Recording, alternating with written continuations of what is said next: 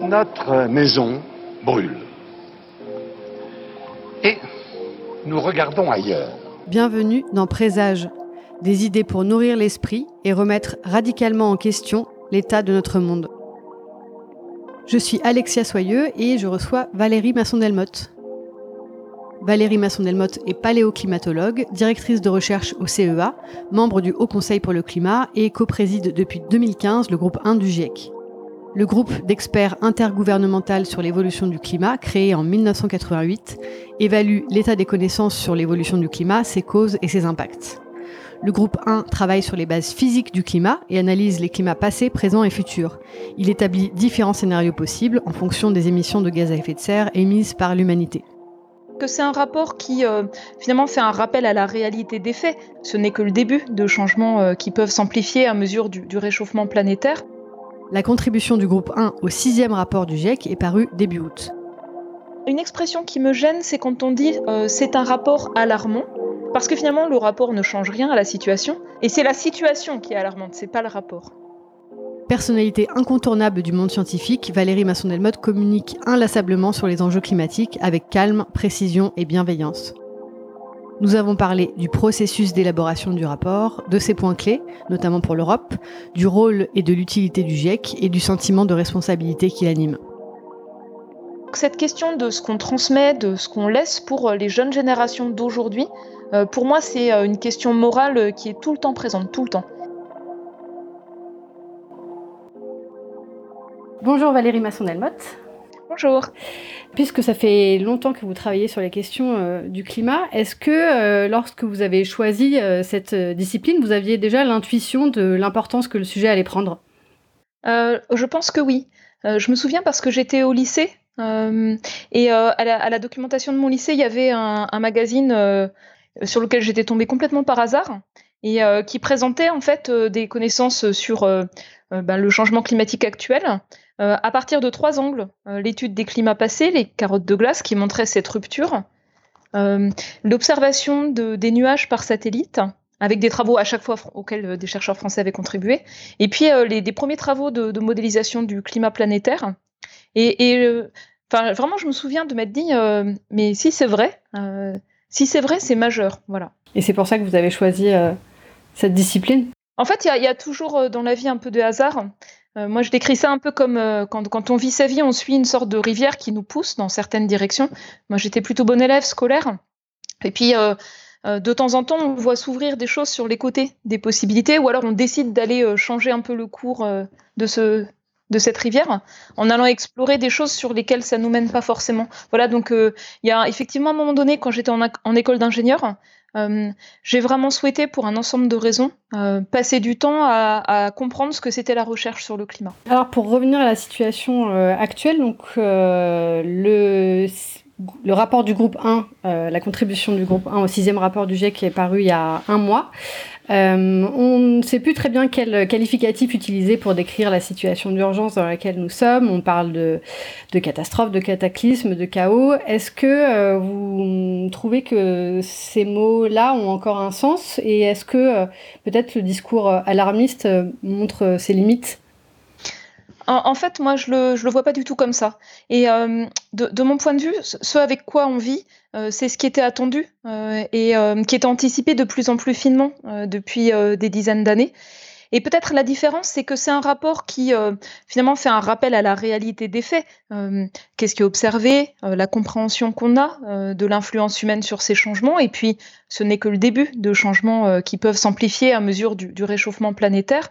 Et pour moi, ce qui était frappant, c'était ben, de rendre ce rapport en même temps que il y avait un focus médiatique particulièrement fort sur des événements de pluie intense, des événements d'incendie, de, vagues de chaleur qui touchaient des pays plutôt tempérés, où peut-être les gens se pensaient à l'abri, et avec euh, un, une loupe euh, d'attention disproportionnée par rapport à de nombreuses autres régions du monde. où les ressources locales, les infrastructures sont beaucoup plus limitées et, qui vivent aussi avec les conséquences d'un climat qui change. Voilà. Et donc, moi, une expression qui me gêne, c'est quand on dit c'est un rapport alarmant, parce que finalement, le rapport ne change rien à la situation. C'est un rapport qui permet d'appréhender une situation qui est très sérieuse et qui va aussi à l'avenir dépendre des choix qu'on va faire. Et c'est la situation qui est alarmante, c'est pas le rapport. Oui, bien sûr, bien sûr.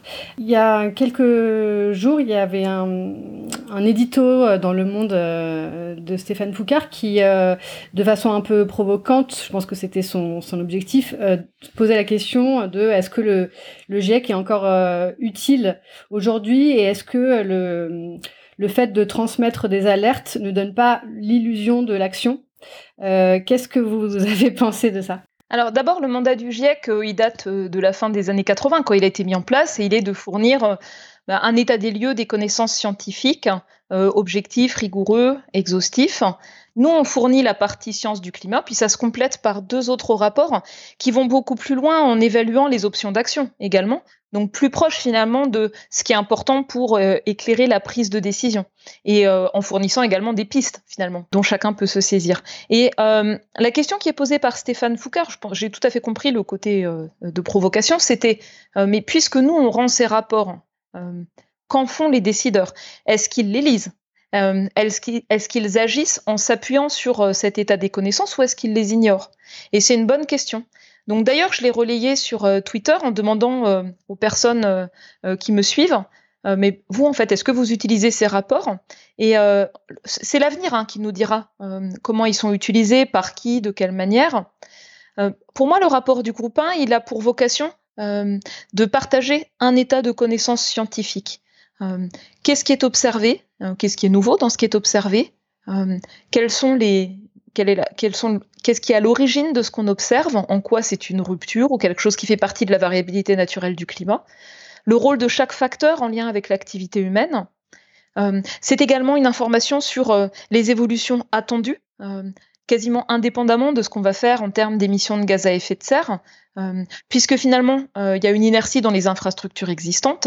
On ne va pas passer à zéro demain, on aura un cumul d'émissions de CO2 qui va continuer à croître, hein, même si on diminue année après année. Donc il y a des choses en fait euh, pour lesquelles on a un constat de plus en plus fin. Et cette information, on nous la demande.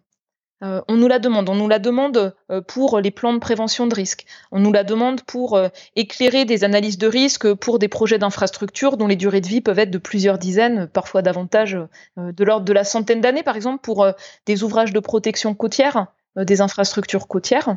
Voilà. Donc, indépendamment de l'action par rapport à la cause du réchauffement climatique, euh, les émissions de gaz à effet de serre dues aux activités humaines, euh, nous fournissons des éléments de connaissance qui sont importants pour des analyses de risque, euh, pour définir aussi des options d'action, pour identifier où sont les vulnérabilités, les expositions, renforcer la, les, résiliences. Alors c'est pas que le rapport du GIEC qui le fournit, hein, c'est les connaissances plus fines, propres à chaque région, propres à chaque secteur, qui existent également. Et, par ailleurs, euh, moi je pense que le rapport du groupe 1 du GIEC, hein, tout particulièrement, il a, vraiment une valeur ajoutée euh, parce qu'il y a une masse de publications chaque année. Nous là, on en a examiné euh, dans ce rapport 14 000 depuis en gros 8 ans, hein, le, gros rapport précédent. C'est impossible pour aucune personne d'appréhender cette somme de connaissances. Chacun d'entre nous, même les gens qui passent beaucoup de temps à faire de la veille scientifique, euh, finalement, ils ont, on, a chacun en fait notre territoire sur lequel euh, on peut identifier si une publication apporte vraiment des connaissances nouvelles ou confirme un socle établi ou demande à être vérifiée ou euh, est mauvaise, ou bien s'il y a vraiment parfois des controverses scientifiques et parvenir à les comprendre, ce qui est important en fait pour le progrès des connaissances. Et euh, l'exercice collégial qui est fait euh, pour évaluer l'état des connaissances dans le cadre du GIEC, il est très utile. Il est utile pour le monde académique, il fait monter le socle de connaissances, il est utilisé pour enseigner les connaissances les plus récentes et aussi identifier bah, finalement les lacunes, les voies de recherche et euh, aider à mettre peut-être davantage d'efforts là où on a des connaissances plus limitées sur des thématiques potentiellement importantes. Euh, il est également important, je le vois là, euh, sur les retours que j'en ai, euh, pour de très nombreux ingénieurs dans le secteur privé et qui travaillent dans les collectivités publiques. Donc des personnes qui ont l'habitude dans leur travail quotidien de manipuler des données, en fait, hein, des données précises, qui ont besoin d'indicateurs, qui, vont réfléchir à des cadres réglementaires, par exemple pour adapter les bâtiments à un climat qui change. Je donne quelques exemples, mais voilà. Et donc, il y a aussi en fait tout cet ensemble d'acteurs, donc le monde académique, le monde de, la formation, de l'enseignement, euh, le monde également euh, de ceux qui sont aux prises avec euh, les conséquences d'un climat qui change et qui agissent en fait dans tous les secteurs d'activité. Et c'est là où je vois en ce moment monter le plus de questions, d'envie d'en savoir plus, de compléter même ce qu'il y a dans les rapports du GIEC par rapport à des connaissances propres à chaque besoin finalement. Et c'est nouveau, c'est-à-dire c'était pas le cas il y a huit ans. Donc finalement, peut-être les, gens qui agissent le plus ou qui, qui se servent le plus des rapports du GIEC ne sont pas forcément les, les décideurs et décideuses politiques. Ça peut être en fait euh, euh, techniques. Euh, que ce soit dans les collectivités, que ce soit dans les ministères ou dans les entreprises, ceux qui sont à des fonctions de prise de décision souvent sont amenés à gérer les affaires courantes, ont des agendas très chargés.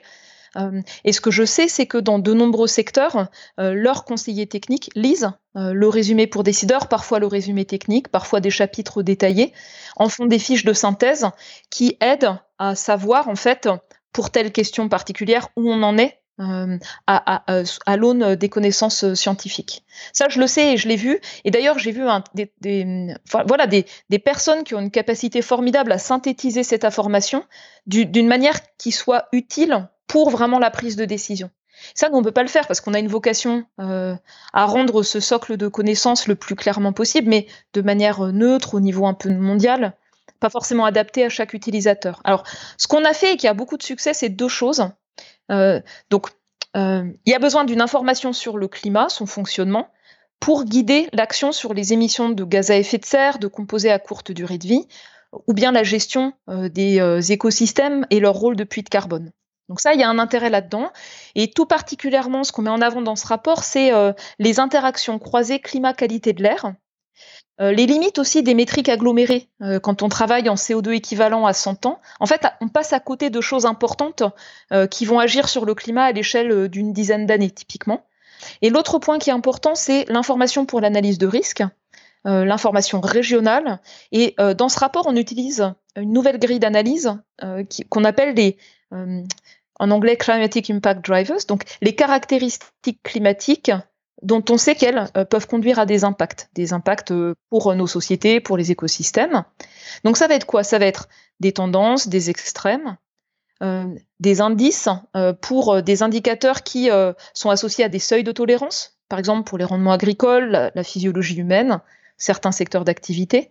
Euh, donc, ce qui concerne en fait les températures, le chaud, le froid, ce qui concerne l'humidité, euh, très important, et on met un gros accent sur le cycle de l'eau avec un chapitre dédié.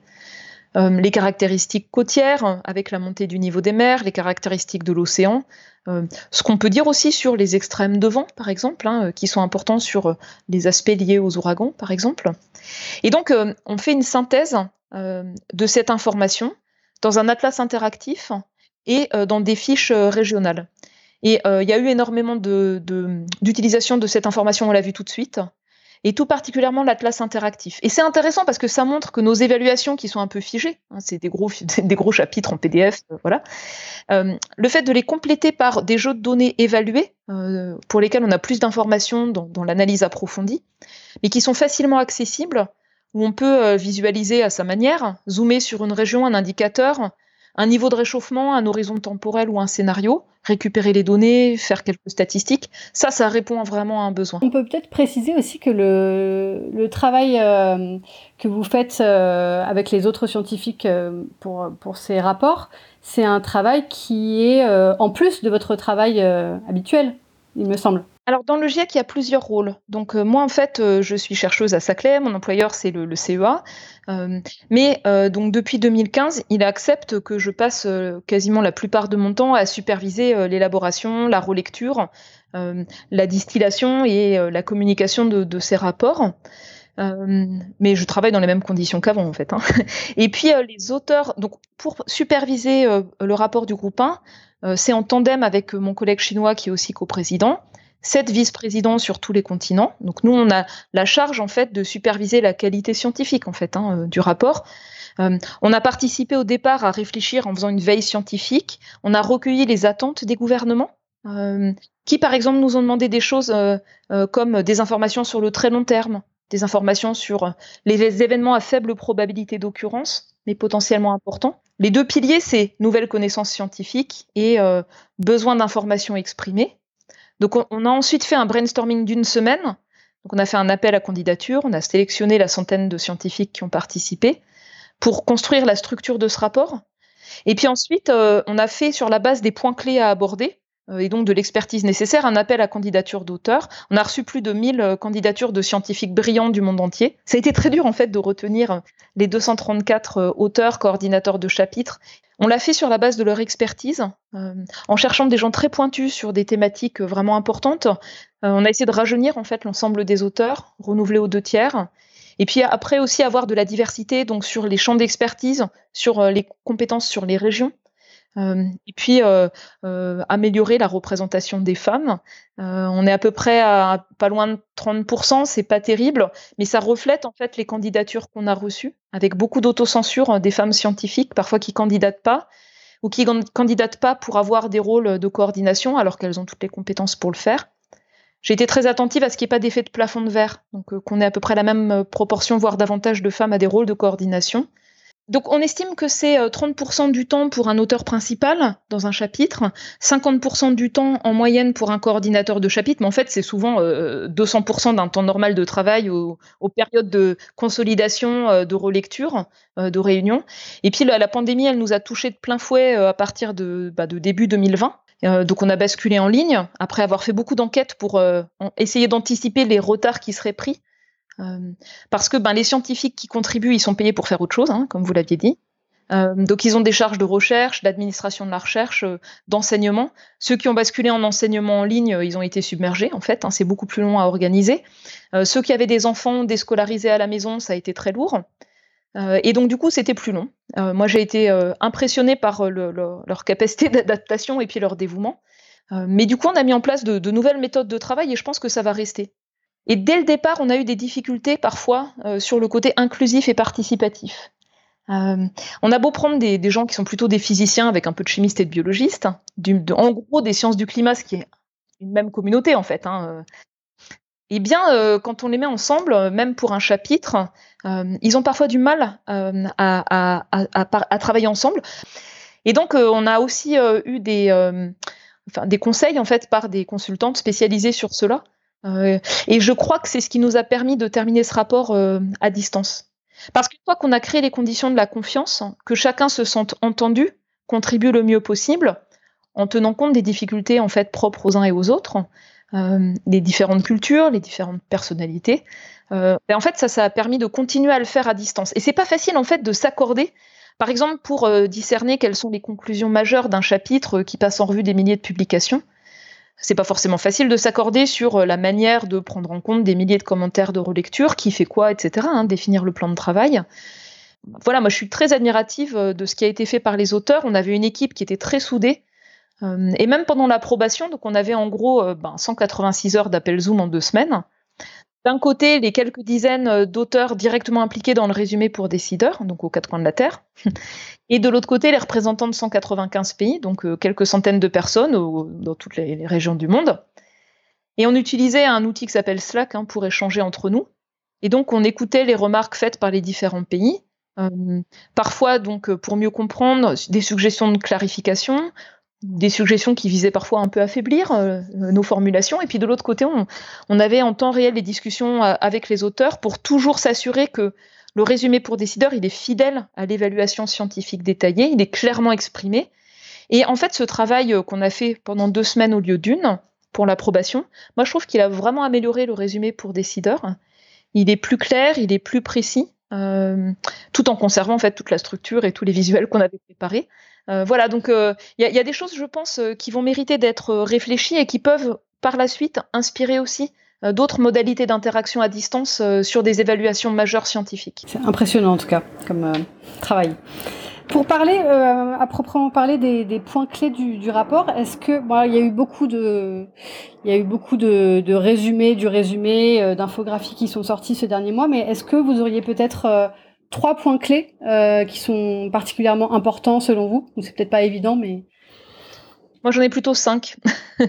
Donc, en fait, le, résumé pour les décideurs, on a 14 messages principaux. Euh, qui tiennent sur deux pages. Euh, pour l'instant, c'est en anglais sur le site euh, ipcc.ch, mais voilà, donc c'est quand même assez compact.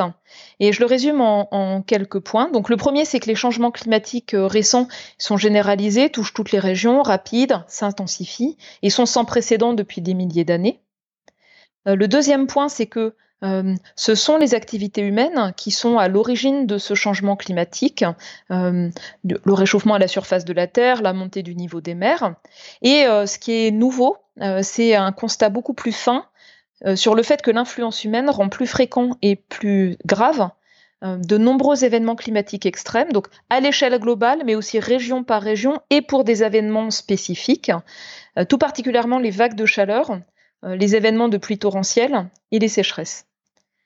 Euh, le troisième point, c'est que euh, on vit déjà partout, dans toutes les régions du monde, avec ce climat qui change, mais qui change de multiples façons. Et euh, les changements avec lesquels nous vivons, que nous subissons, ils vont s'accentuer avec le niveau de réchauffement à venir, avec la, poursuite du réchauffement. pour certains aspects d'un climat qui change, on ne peut pas revenir en arrière. L'océan profond, le Groenland, l'Antarctique, leur temps de réponse est à l'échelle de siècles à millénaires. Donc même s'il y a des aspects irréversibles, on peut ralentir euh, leur rythme et on peut arrêter ce qui dépend directement du niveau de réchauffement en limitant le réchauffement. Et je pense que ce message-là est, très important. Et puis la dernière chose, bah, c'est que euh, euh, pour limiter le réchauffement de la planète, il est nécessaire de réduire fortement, rapidement, les émissions de dioxyde de carbone. et tant que ce ne sera pas au niveau mondial à net zéro, le climat continuera à dériver mais aussi de méthane et des autres gaz à effet de serre, et agir rapidement sur euh, la décarbonation, CO2, le méthane. Euh, ça permet non seulement de réduire euh, l'ampleur du changement climatique et ses conséquences, mais aussi d'améliorer la qualité de l'air. Donc ça, c'est un enjeu que l'on souligne. Et par rapport aux objectifs de l'accord de Paris sur le climat, une des conclusions très claires, c'est qu'on va vers un niveau de réchauffement d'un degré et demi en moyenne sur 20 ans dans les prochains 20 ans.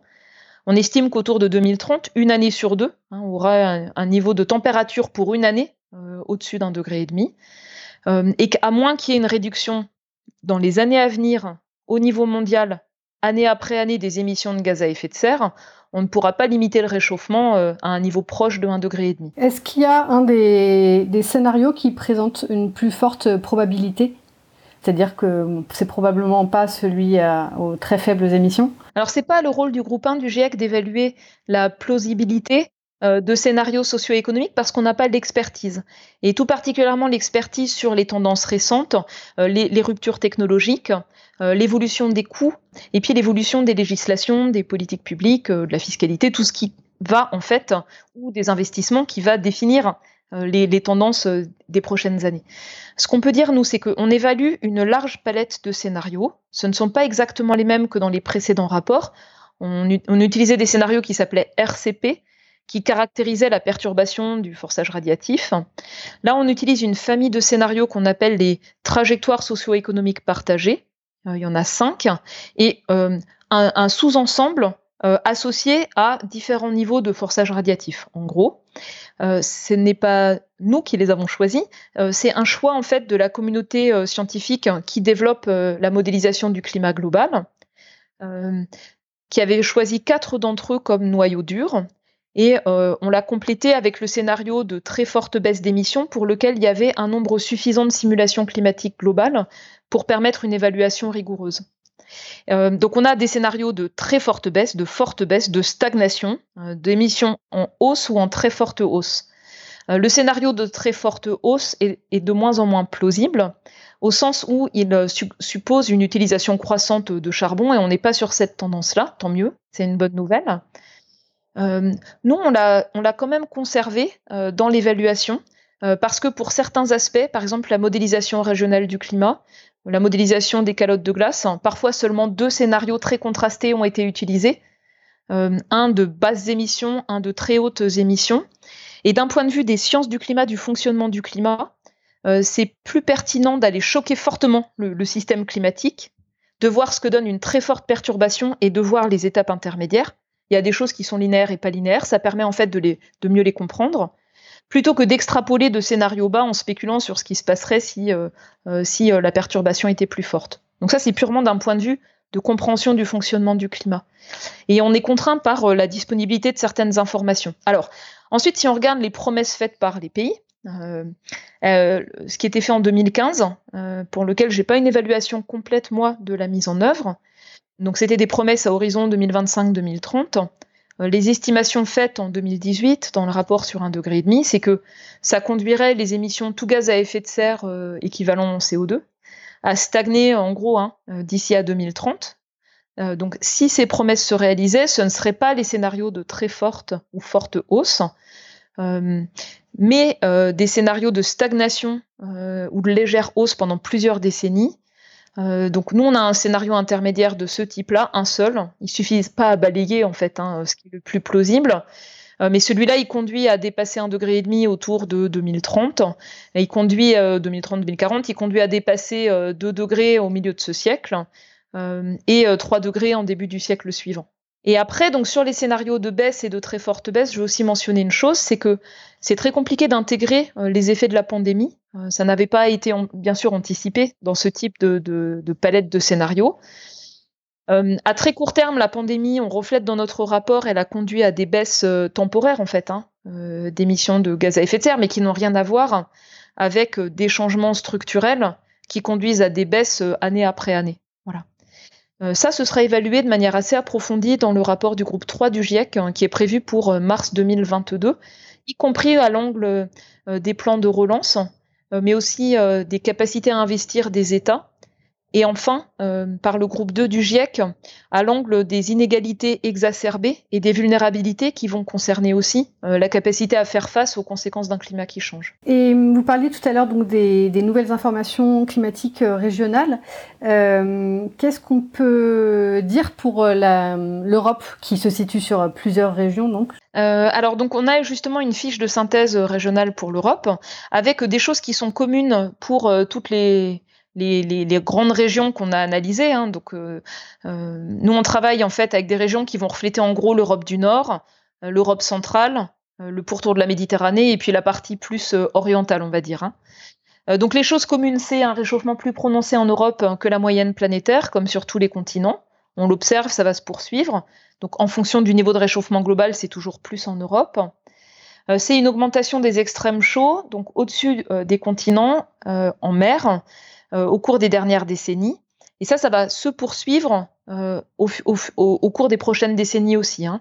Euh, tant que le, réchauffement planétaire ne sera pas stabilisé, cela va devenir euh, plus fréquent, plus intense. Je peux faire une petite question intermédiaire quand on parle des extrêmes chauds, puisque on voit que en Europe cet été il y a eu des températures proches des 50 degrés. Jusqu'où ça peut aller les températures extrêmes hautes? Alors le pic sur les événements extrêmes augmente de manière plus importante que euh, le niveau de réchauffement planétaire. Euh, ça, c'est la première chose. Alors, euh, je peux donner un ordre de grandeur. Donnez-moi juste une seconde parce que je reprends le, résumé pour décideurs. C'est pas spécifique à l'Europe, mais je pense que c'est une, une, indication intéressante. Donc, si on prend par exemple les vagues de chaleur qui, en 1850-1900, ne se produisaient qu'une fois tous les 50 ans, avec un degré de réchauffement, c'est devenu 10 fois, enfin 5 fois plus fréquent. Donc, au lieu d'une année sur 50, euh, c'est une année sur 10. À 2 degrés de réchauffement, ce serait quasiment une année sur 3, pour donner un ordre de grandeur. Et euh, pour 1 euh, degré de réchauffement, sur ces extrêmes chauds, le niveau de réchauffement a gagné 1,2 degré. voilà. Donc c'est disproportionné. on ne peut pas exclure hein, dans les décennies à venir de dépasser plus fréquemment 45 degrés, voire atteindre 50 degrés, y compris dans le sud de la France pour des événements euh, qui, dans le passé, étaient extrêmement rares, mais qui deviennent euh, immensément plus probables euh, du fait du réchauffement graduel du climat. Et ce côté non linéaire est souvent très mal compris. par ailleurs, ces extrêmes chauds peuvent contribuer à dépasser des seuils de tolérance pour les rendements agricoles ou pour la santé humaine au travail, par exemple, hein, ou pour les personnes fragiles. Et en Europe, ces seuils seraient dépassés très fréquemment pour 2 degrés de réchauffement. ça, c'est un, signal qui ressort très nettement de, notre synthèse à, l'échelle européenne. donc après, il y a donc des extrêmes froids qui sont toujours présents, mais deviennent dans un climat qui, qui se réchauffe plus rare. Euh, comme cela a été observé. Alors ça ne veut pas dire que les dommages euh, se réduisent, euh, parce que par exemple la saison de croissance des plantes, elle s'allonge dans un climat qui se réchauffe, donc ça veut dire qu'on peut avoir de la végétation qui démarre plus tôt et qui est affectée par du gel tardif, qui diminue mais qui est toujours présent. Voilà, donc ça, c'est des choses composites euh, complexes. Euh, après, ce qu'on peut également dire, c'est que euh, du côté de l'Europe, on, s'attend, on observe et on s'attend à une augmentation des pluies en hiver dans la partie nord, le nord de la France, le nord de l'Europe, et une diminution de, des pluies en, moyenne, en particulier en été, tout autour de la Méditerranée et à mesure du réchauffement de plus en plus vers le nord. Euh, donc du côté de la région méditerranéenne, cette diminution de la pluviométrie, la quantité en moyenne annuelle de précipitations, ça conduit à une tendance observée et qui va se poursuivre à l'assèchement des sols, pas les sécheresses, hein, l'assèchement moyen des sols, et puis également euh, une exacerbation d'un ensemble de, sécheresses autour de la Méditerranée et euh, dans les régions tempérées. pour beaucoup de régions en Europe, on a une projection d'augmentation des euh, records de précipitations et euh, du risque d'inondation donc du fait de fortes pluies associées, sachant que pour les extrêmes chauds et pour les phénomènes de ruissellement en cas de très fortes pluies, cela peut être exacerbé dans les zones très fortement urbanisées. les villes ont des effets d'îlots de chaleur, augmentent les extrêmes chauds, en particulier les températures de nuit, et puis l'imperméabilisation des sols, ça exacerbe le ruissellement euh, en cas de, précipitation plus intense. L'ordre de grandeur, hein, c'est pour 1 degré de réchauffement, 7% de plus sur les records euh, de précipitation. Euh, c'est pas encore utilisé ça pour les plans de prévention de risque. Hein. beaucoup d'ouvrages qu'on met en place aujourd'hui sont toujours dimensionnés par rapport aux extrêmes des derniers 30 ans, des derniers 100 ans, sans intégrer le fait que, ça va continuer à changer. Alors on s'attend à la poursuite du recul des glaciers, le dégel des sols gelés, le manteau neigeux, la durée de présence euh, de neige saisonnière euh, en montagne, surtout en, moyenne altitude, euh, à mesure du réchauffement. Le niveau des mers va aussi continuer à monter. Et en Europe, sur les côtes européennes, on s'attend à ce que ce soit au même niveau que la moyenne planétaire ou au-dessus. Et puis, les événements extrêmes de très haut niveau marin s'intensifient, donc deviennent plus fréquents et atteignent des niveaux plus élevés du fait de la montée graduelle du niveau des mers, quand en plus il y a une marée haute et une tempête. Euh, donc il y a des enjeux sur euh, une augmentation de l'aléa de submersion côtière euh, et de recul d'effets directs d'érosion des côtes sableuses. voilà. Et puis le pourtour de la Méditerranée est particulièrement concerné par un ensemble de caractéristiques simultanées, les extrêmes chauds, les sécheresses, les conditions propices aux feux de forêt, qui augmentent et qui vont continuer à augmenter à mesure du niveau de, de réchauffement. Donc d'un point de vue purement du climat, des caractéristiques climatiques. Il fait partie de, ce qu'on peut considérer comme des points chauds. Et après l'analyse en fait des points de vulnérabilité en termes d'impact et de risque, ça demande de regarder aussi les expositions, les vulnérabilités, euh, l'adaptation, la gestion de risque. Et ça, c'est le groupe 2 du GIEC hein, qui, fait cette analyse. Qu'est-ce qui vous semble euh, être les, principaux freins à l'action pour le climat? C'est compliqué. donc, c'est pas ce qui est fait dans le rapport du GIEC. Ce sont des choses qu'on regarde dans, euh, par exemple, les rapports du Haut Conseil pour le climat, euh, qui, cette fois, n'ont pas du tout le même mandat, hein, qui s'intéressent à l'action pour le climat en France, aux politiques publiques et qui formulent des recommandations. Alors, on peut souligner un certain nombre de points euh, qui ne sont pas les mêmes pour l'adaptation, pour l'atténuation. à l'angle purement des sciences du climat, moi, je pense que pendant longtemps, on a eu un déficit de formation, d'accès aux éléments de connaissance et de leur utilisation. Euh, à tous les niveaux, hein, donc euh, dans la formation euh, initiale, au collège, lycée, dans les formations professionnelles, université, formation continue, la formation des élus, la formation des cadres de la fonction publique, par exemple, c'était absent hein, quasiment jusqu'à cette année, je crois.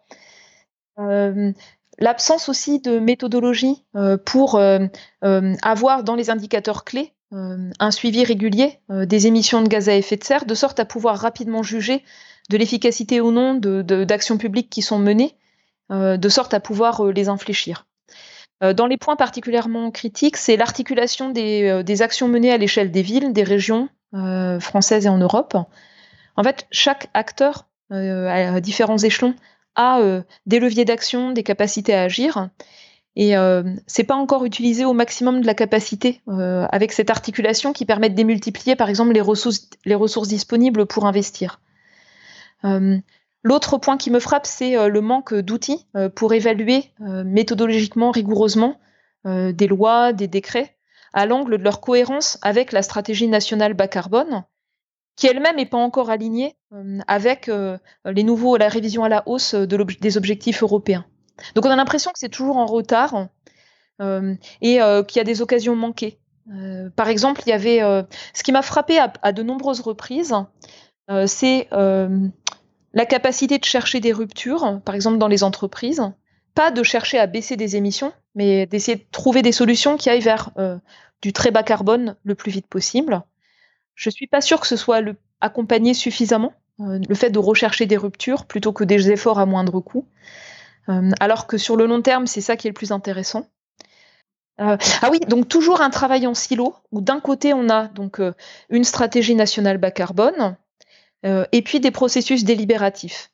Et quand on a le retour d'expérience de ces processus délibératifs, moi j'avais vu les travaux de l'Assemblée citoyenne en Irlande, j'ai suivi ceux de la Convention pour le climat au Royaume-Uni, de la Convention pour le climat citoyenne en France. Ce qu'on voit finalement, c'est qu'il y a beaucoup de points communs euh, et de bon sens dans ce que beaucoup de personnes souhaiteraient mettre en œuvre, indépendamment de leurs revenus, de leur lieu de vie, de leurs convictions politiques, de leurs croyances et tout le reste. En fait, il y a un socle commun euh, sur lequel on peut s'appuyer pour construire une ambition très forte. Et c'est ressorti dans les propositions de la Convention citoyenne pour le climat, et seulement en fait une toute petite partie a été retenue dans le projet de loi climat. Et donc, euh, on sait déjà que ce projet de loi n'est pas à la hauteur ni en fait des promesses de la France, ni de la révision à la hausse euh, des engagements européens. Donc on a l'impression que c'est toujours en retard, et même en retard par rapport à ce que beaucoup de personnes dans la société euh, sont prêts à faire et ont envie de faire. après, donc il y a les silos, l'effet silo, donc ne pas intégrer explicitement et directement l'adaptation dans tous les aspects des politiques publiques. sur le côté adaptation, il y a vraiment un retard énorme à tous les niveaux. Euh, donc, encore une fois, on, court derrière le climat qui change. Euh, ce qu'on met en place euh, peut permettre de limiter les conséquences d'événements qu'on a déjà connus, mais ne nous prépare pas aux caractéristiques multiples d'un climat qui va continuer à changer. Donc je pense que là, il y a vraiment besoin de changer d'échelle de manière importante. Et puis après, il y a l'absence de coordination entre les politiques publiques de différents secteurs. Donc ça émerge maintenant sur les enjeux adaptation agriculture, environnement. Ça commence. Euh, mais pas encore sur l'atténuation dans le secteur agriculture, alimentation, santé. Euh, sur les politiques publiques à multiples bénéfices, donc qualité de l'air, euh, santé, climat, on voit encore que c'est trop, en... c'est trop diffus et qu'on ne cherche pas en fait ce qui permet d'avoir le plus de gains rapidement. Et en matière de santé publique, les enjeux qualité de l'air sont très importants. Et si vous étiez au pouvoir, quelle serait votre euh, première mesure? Alors ça, c'est quelque chose que je souhaite vraiment pas. Euh, je suis désolée, c'est pas, euh, ça fait pas du tout partie de ce à quoi j'aspire, et je pense que ça demande des, qualités, en particulier le sens du compromis que je n'ai pas. et moi, j'ai eu une expérience en fait toute, bête en fait, hein, d'être conseillère municipale dans le village où j'habite. Et ce que j'ai vu, c'est que ce qui, est, ce qui est possible de changer en fait avec des gens de bonne volonté qui ont des horizons différents. Je sais que c'est possible, c'est ça qui me donne confiance. Mais j'ai aussi vu euh, l'absence en fait euh, pour les élus euh, de culture en fait générale sur ces enjeux.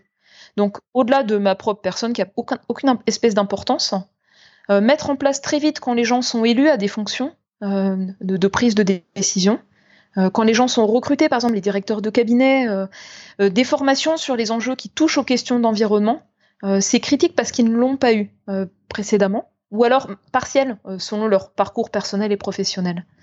Et je pense que c'est quelque chose qui manque beaucoup et qui permettrait euh, finalement d'avoir des socles, en tout cas communs, d'éléments scientifiques et puis peut-être plus rapidement d'aller chercher les, compétences euh, nécessaires. C'est ce qu'on a vu euh, notamment avec la, comme vous le disiez, avec la convention euh, citoyenne, avec un socle de connaissances, on arrive finalement à converger, voilà, assez facilement entre guillemets quoi. Oui, et puis bon, après, il y a tout l'enjeu de rendre, faire rentrer beaucoup plus, profondément les enjeux de long terme dans la prise de décision publique. Euh, c'est très frappant de voir les, sommes d'argent colossales qui ont été débloquées par rapport aux règles habituelles euh, de la bonne gestion des dépenses publiques dans la situation de la pandémie, simplement pour conserver les emplois, éviter l'effondrement des entreprises. Hein, c'est des sommes colossales. Euh, quand on regarde les investissements nécessaires pour vraiment limiter de manière importante les rejets de gaz à effet de serre, c'est beaucoup plus faible. et beaucoup de ces investissements permettent de créer des emplois durables, euh, permet de, structurer euh, des secteurs d'entreprises euh, qui seront compétitives. voilà, avec des bénéfices en fait annexes qui sont très importants à anticiper. et donc les grilles d'analyse pour arriver à discerner cela, c'est-à-dire pas maximiser seulement sur coût-bénéfice à très court terme, mais rentrer les autres dimensions d'un développement soutenable, ça, ça demande de nouvelles méthodes d'analyse qui ne font qu'émerger. Et en fait, c'est drôle parce que j'y pensais aujourd'hui en me déplaçant. le RERB étant en panne. Euh, et euh, euh, j'y pensais en, me disant finalement ce qui manque, c'est peut-être par rapport par exemple aux objectifs d'un développement soutenable, qui sont une grille d'analyse intéressante, hein, elle n'est pas, parfaite, la qualité de l'air n'est pas assez présente, mais, qui sont extrêmement intéressantes. Pour l'instant, c'est traité de manière très marginale dans, le fait de guider les politiques publiques. si c'était en fait quelque chose qui soit structurellement ancré dans les analyses à Bercy, par exemple, je pense que ce serait essentiel. Euh, quelque chose exigé en fait sur chaque type euh, euh, d'investissement d'analyser en fait les implications en termes de soutenabilité, de redistribution par rapport à l'extrême pauvreté, aux vulnérabilités, etc. Vous parliez dans une autre interview sur Thinkerview de qu'est-ce qui fait rêver les gens face notamment aux volontés de conquête spatiale et de transhumanisme. vous, en tant que bah, en tant que scientifique, mais aussi en tant que personne, est-ce que vous avez un, rêve, un idéal, euh, une utopie pour la, société euh, à l'avenir? Alors, c'est pas pas une utopie, euh, mais ce que je pense vraiment, c'est qu'il est possible de mettre en place des transitions profondes hein, qui, qui, transforment vraiment beaucoup d'aspects de notre société d'une manière qui soit juste. Juste au sens de l'emploi, des reconversions, juste en protégeant les plus vulnérables, en leur permettant de sortir de l'extrême pauvreté par les mêmes politiques publiques qui vont permettre de réduire les émissions de gaz à effet de serre ou de s'adapter à un climat qui change. Euh, en fait, euh, il y, a beaucoup d'aspects euh, qui permettent de voir ce qui est possible en pensant le fait de porter des transitions qui soient justes. Et de, ma propre échelle personnelle, c'est d'avoir l'empreinte sur l'environnement qui soit la plus légère possible. C'est chouette d'être léger. C'est l'inverse en fait euh, d'un char d'assaut, vous voyez.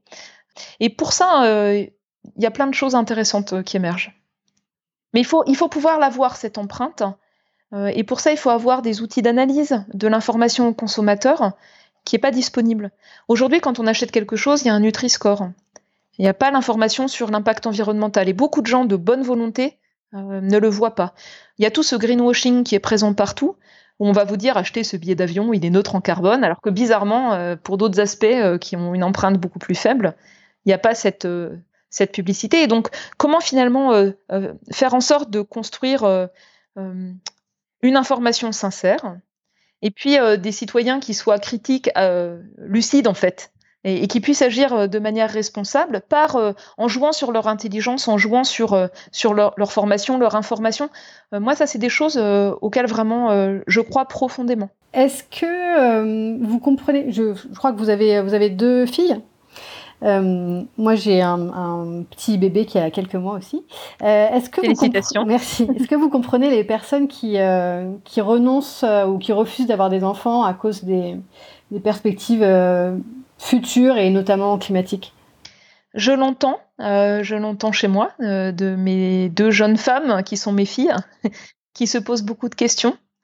Euh, donc, à l'époque, mon mari et moi, on travaillait déjà sur le climat, le suivi des rejets de gaz à effet de serre. Et pour un ensemble de raisons, on a choisi d'avoir deux enfants et pas plus. Et on a aussi toujours été très vigilants à les protéger. On a envie de ça pour les enfants.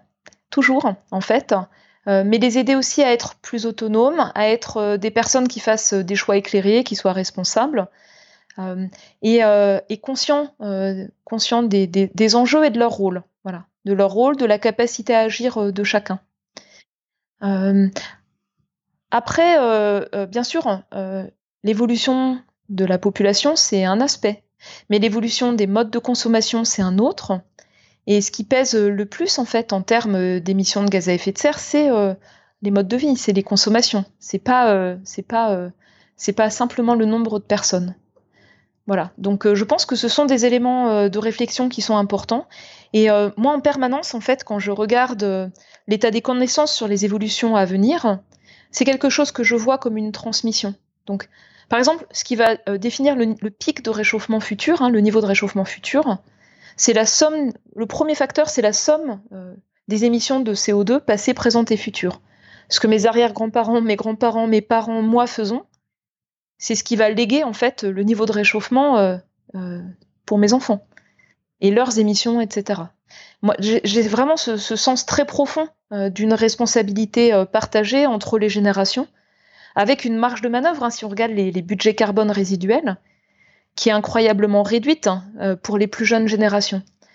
Euh, ça me donne un sentiment de responsabilité et ça met aussi très mal à l'aise par rapport à des injonctions euh, croissantes sur les plus jeunes.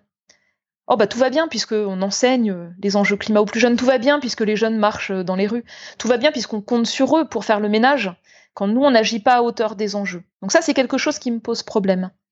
Et puis je me projette aussi dans l'avenir, donc 2050. Euh, pour beaucoup, ça paraît euh, très lointain. Mais 2050, ma plus jeune fille aura mon âge. C'est demain en fait, ça va venir très vite. Quand on dit si on baisse maintenant les émissions de gaz à effet de serre, pas temporairement, mais année après année, eh bien très vite on en aura les bénéfices en termes de qualité de l'air. C'est chouette parce que c'est un enjeu majeur pour la santé des, des petits-enfants autour des villes, leur santé respiratoire et aussi des personnes fragiles. Euh, et puis euh, peut-être au bout de 20 ans, eh ben, on en verra euh, l'effet sur les tendances, le, fait que la dérive du climat se ralentisse au niveau du réchauffement planétaire. Ben, quand votre bébé aura 20 ans, si on agit maintenant, on aura construit les conditions qu'il ou elle puisse avoir un climat plus stable. Voilà. Et donc cette question de ce qu'on transmet, de ce qu'on laisse pour les jeunes générations d'aujourd'hui, pour moi c'est une question morale qui est tout le temps présente, tout le temps et aussi sur la manière dont on parle le climat aux plus jeunes, euh, sur la manière dont on les accompagne, euh, dont on écoute euh, leur colère parfois, mais aussi leur peur, et puis leur incompréhension de, l'inaction d'aujourd'hui, parce qu'on peut agir. Oui. Est-ce que je vous j'ai lu dans une autre interview, vous disiez que dans votre métier, vous essayez de tenir les émotions à distance. Oui. Euh, mais vous êtes aussi une personne euh, humaine, au-delà d'être une scientifique.